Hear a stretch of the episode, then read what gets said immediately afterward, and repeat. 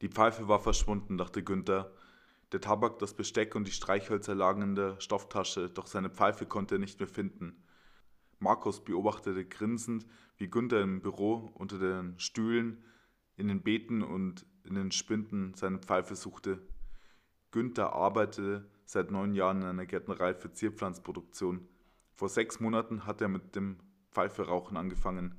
Sein Kollege Markus fand es unangebracht, wenn ein Gärtner Pfeife rauchte.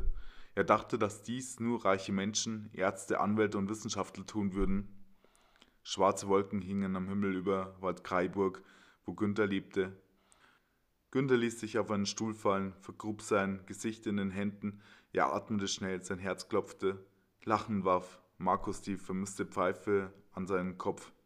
Markus hatte seine Pfeife geklaut und in seine Hosentasche gesteckt. Günther war wütend.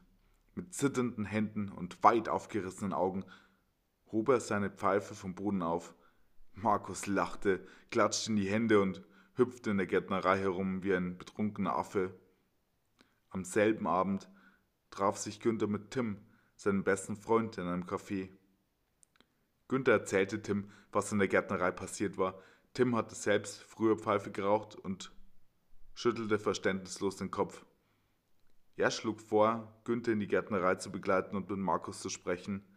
Nachdem Markus Günther seit Monaten schikanierte, war es an der Zeit, etwas zu tun. Am nächsten Tag gingen Günther und Tim zusammen in die Gärtnerei, um mit Markus zu sprechen. Nachdem Tim mit Markus gesprochen hatte, entschuldigte er sich bei Günther. Nun konnte Günther in Ruhe Pfeife rauchen.